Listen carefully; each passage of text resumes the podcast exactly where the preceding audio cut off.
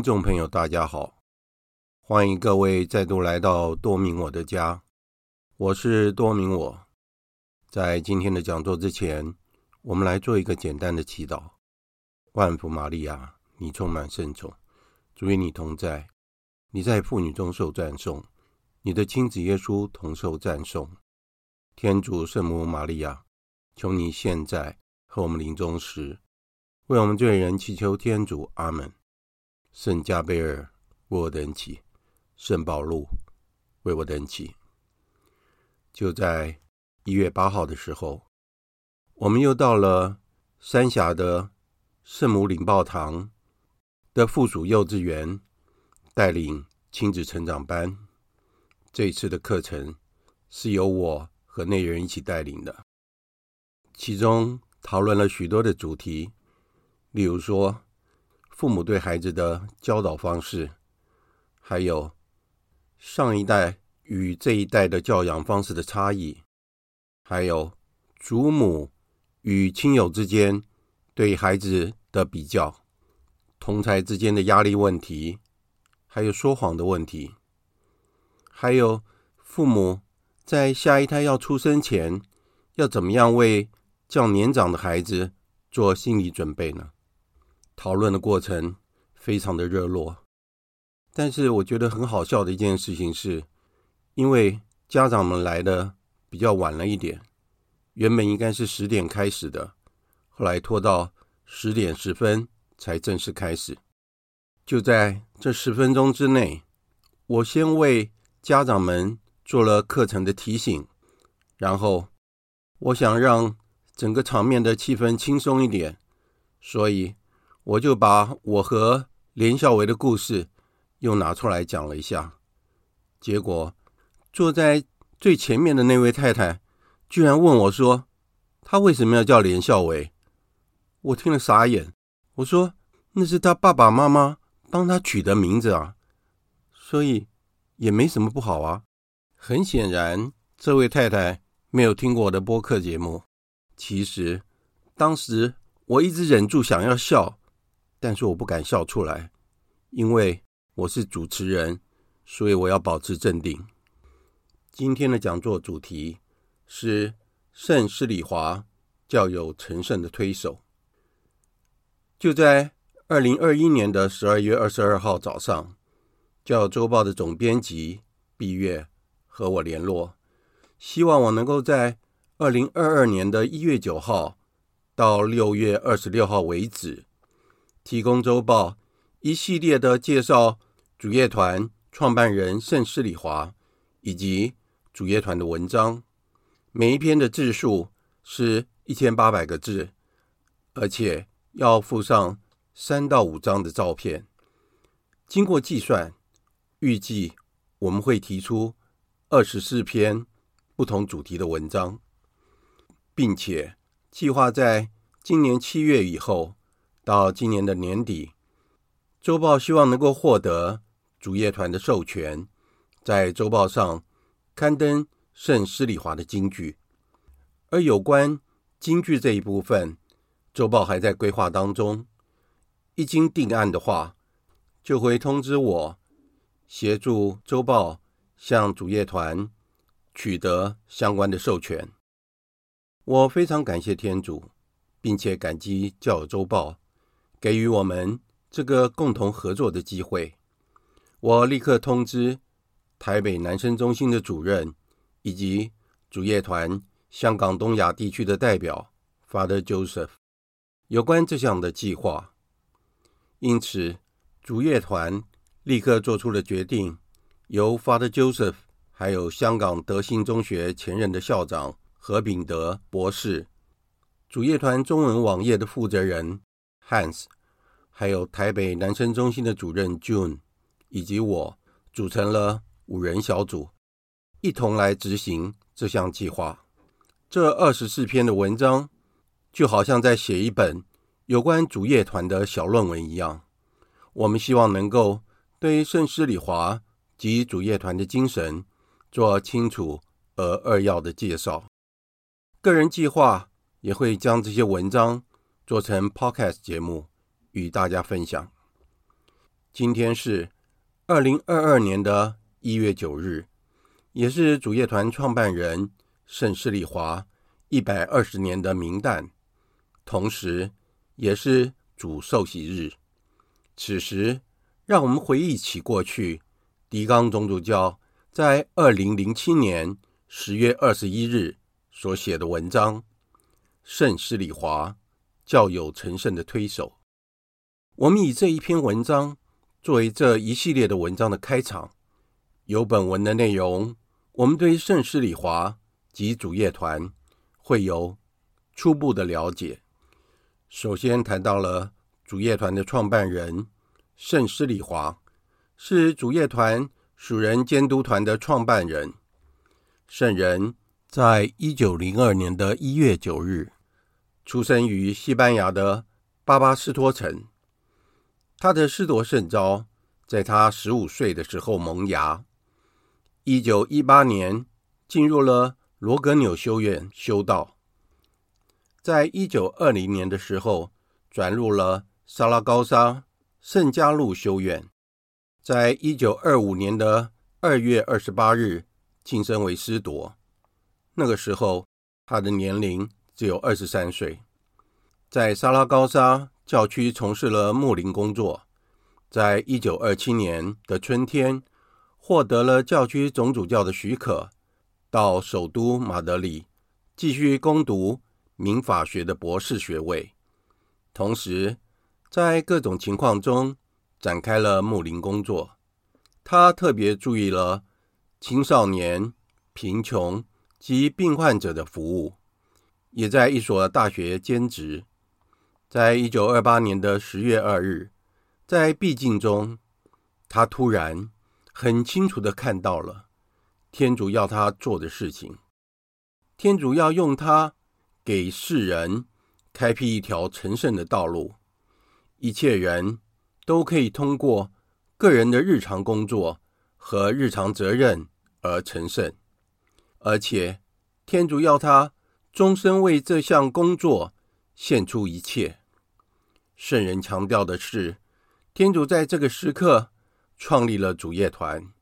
他说：“我们人是用笔来写字，天主则是用一条桌腿来写字，为了使所有的人看到是他在写字。主业团是天主自己的工作和事业。在一九三零年的二月十四日，他在弥撒圣祭中，他发现了天主愿意在主业团内要有女的成员。他接受了天主的圣意，建立了主业团女支部。在一九四三年的二月十四日，圣人创立了圣十字架司铎会，使主业团的教友成员得以晋升为司铎。日后，圣十字架司铎会也接纳属于教区神父的加入，分享该会的精神和灵修。在履行神圣司铎职务中，追求圣德，同时完全听命于所属的教区主教。圣十字架司铎会是一个与主业团不可分割的组织，负有服务教友成员的职责。圣人曾任教廷教会法典诠释委员会和修院及大学圣部的顾问。罗马宗座神学院的荣誉院士，圣人在一九七五年的六月二十六日逝世于罗马的主业团总部。在一九九二年的五月十七日，教宗若望保禄二世在罗马圣伯多禄广场主持了施礼华列为征服的大典。在二零零二年的十月六日，宣布他为圣人。依据二零一六年的统计数字，主业团拥有了九万一千多名的男女成员，其中百分之九十八是平信徒，其中大部分是已婚成员，剩下来的百分之二才是神父，大约有两千零八十位。其次，我们来谈一下主业团的。灵修重点：第一，入世性的灵修。主业团的理想是圣己、圣人、圣化世界。主业团的成员因为是在俗的基督徒，圣化工程也在现实世界，因此他不避世、不离世，而是入世，在世进行这样圣化工程。主业团可以说是提前实践了范二所强调的，在俗教友和圣职人员及修会会士有同样的成圣圣招和同样的使徒工作使命。第二，圣化工作的灵修，基督徒的日常生活是由工作所构成的。天主圣子以木匠的身份生活在人间。圣化了工作，并成为了我们圣化工作的典范。工作也是人类社会发展的动力。在日常生活中，努力去圣化工作，才是一般人成圣的正常途径。第三，自由精神的灵修。基督徒作为天主的子女，享有天主子女的自由。他甘心情愿地承行天主的圣意，与天主一心一德，救世济人。爱自由是自尊尊人、自爱爱人的基本条件，也是使人向一切真善美圣开放的力量之泉。第四，多元与责任的灵修。自由必须产生多元化的行为，也要求人对于自己的行为负责。自由与行为是一件事的两面，不容分割，也无可分割。多元化并不必与合一共荣矛盾冲突，因为自由、负责、多元及合一共荣都是来自于天主。第五，祈祷生活的灵修。主业团强调祈祷的生活，是建立跟天主之间相契无间的亲密关系。人应该常努力生活在天主眼前，常意识到天主常在我们的身边，常居住在我们心中，因为他真正爱我们，关怀我们，知道我们需要他，他也常准备来帮助我们。天主在教会内以两种方式临在，那就是圣经与圣体圣事中。读经、参与弥撒圣祭及朝拜圣体，是我们必修的功课。我们还要努力的在我们邻人身上去发现、去会悟主耶稣，实践我们爱主爱人的责任。第六。圣化教会的灵修，灵修的努力必然会引导我们进入基督的庙体教会的奥秘生活之中。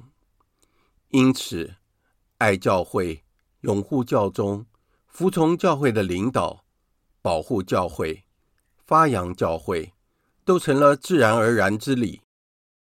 而基督的教会不仅是圣伯多禄性质的教会。